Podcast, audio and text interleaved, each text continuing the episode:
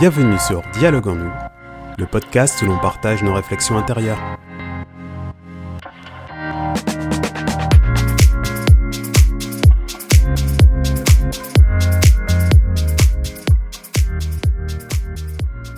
Bonjour, vous êtes avec Jérémy Magdelaine, j'espère que vous allez bien. Bienvenue dans ce podcast pour aborder la déception, partie 2. Plus précisément, la déception amoureuse.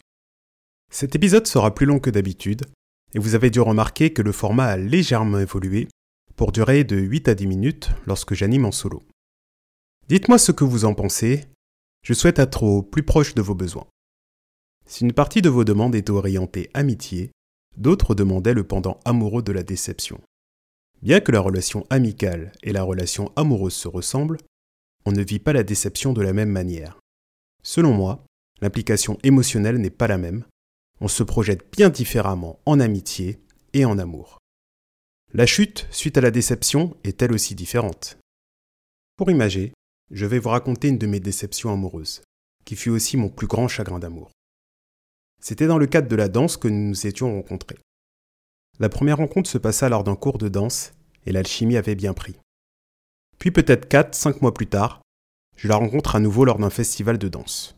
Une belle énergie, un beau sourire, et l'alchimie était encore là.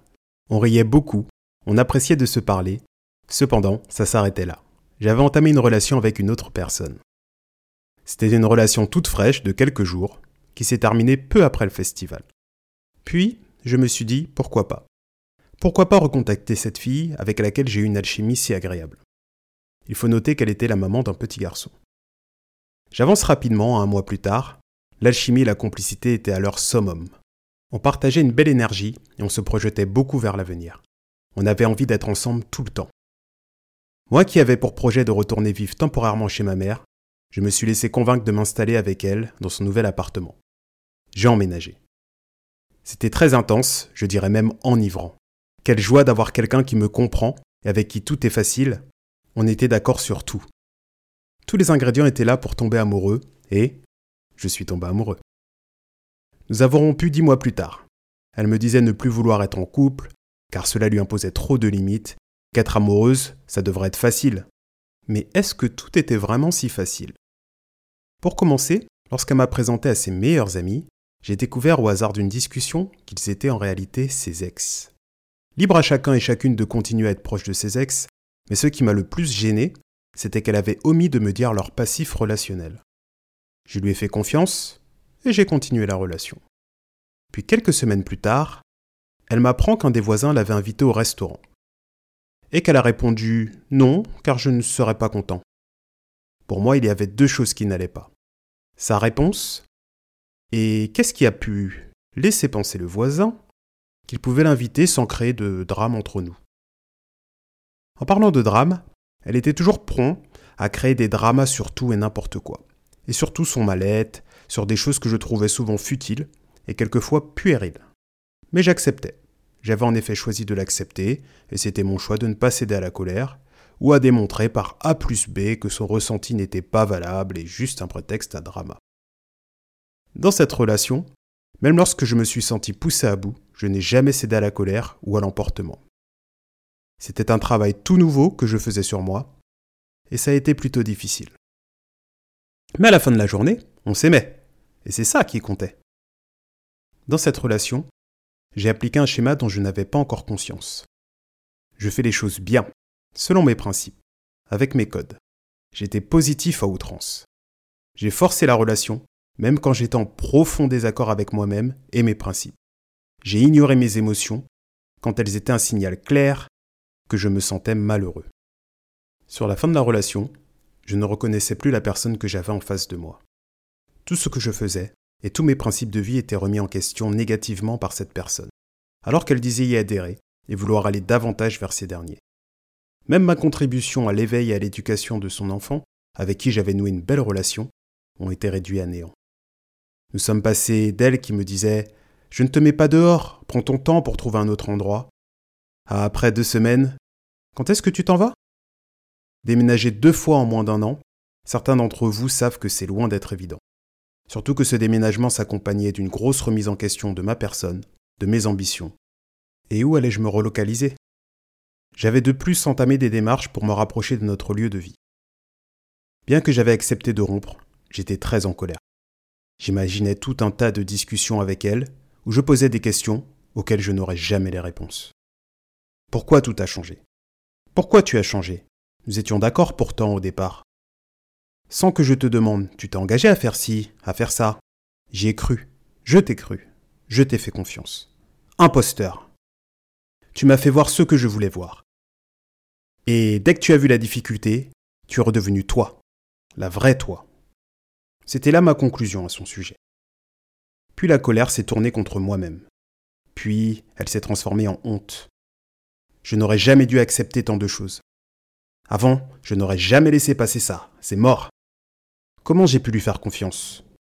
Une de trop que j'ai présentée à ma mère et qui n'est pas restée. Je me suis auto-flagellé comme ça jusqu'à ce que je m'aperçoive que j'étais très bien entouré. Deux amis ont su trouver les mots pour m'aider à voir le positif en moi et dans cette relation, en parallèle de toutes les choses négatives qui m'étaient reprochées et que je me reprochais à moi-même. Puis j'ai eu besoin de prendre mes distances de toutes les choses qui me reliaient de près ou de loin à elle, afin d'amorcer le processus pour avancer en paix. J'ai arrêté de lui en vouloir et de m'en vouloir, car j'avais accepté et compris que cette relation était néfaste et vouée à l'échec.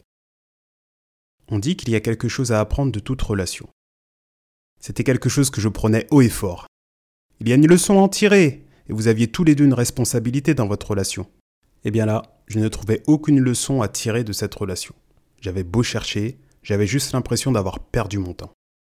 La seule chose que je ne regrettais pas, c'était d'avoir noué un lien authentique avec son enfant en tant que beau-père. Et cela, c'était précieux. Voilà. C'est un bout de mon histoire, et peut-être que vous vous y retrouvez aussi. Après une rupture, nos espérances, nos projections, ainsi que nos émotions sont jetées au sol. De là, est la déception. Nous passons par plusieurs phases. La colère, la honte et le deuil. Ces trois phases sont nécessaires et les vivre pleinement est très important. Laissez passer les émotions, ressentir puis les laisser s'en aller. Autrement, on garde une encre sur le passé, on ralentit l'arrivée de la phase de deuil. Deuil est la paix avec son passé, son présent et son futur. On se prépare à la prochaine relation avec nous-mêmes, puis avec notre futur partenaire. Aujourd'hui, avec du recul, j'ai appris ce que cette relation m'avait apporté. J'ai appris l'importance de mes valeurs, comment je les appliquais sous forme de principes dans le couple. J'ai logiquement appris à placer mes limites. J'ai choisi de voir le positif dans mes progrès en tant que personne et d'en faire bénéficier la personne suivante.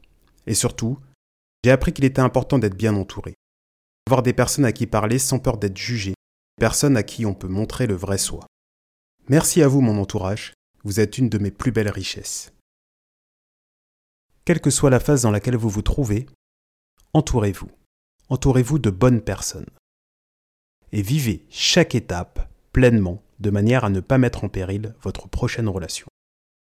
Je finirai en partageant une phrase de Stephanie Wolf qui disait Pour que votre couple marche, il vous faut 50% de points communs, 10% d'attirance et 100% de valeurs communes. Merci pour votre écoute. Donnez-moi vos impressions, likez et partagez sur mon Instagram. On se retrouve la semaine prochaine pour l'avant-dernier épisode de l'année. Bonne journée à vous. C'était votre hôte Jérémy Magdelaine sur Dialogue en nous.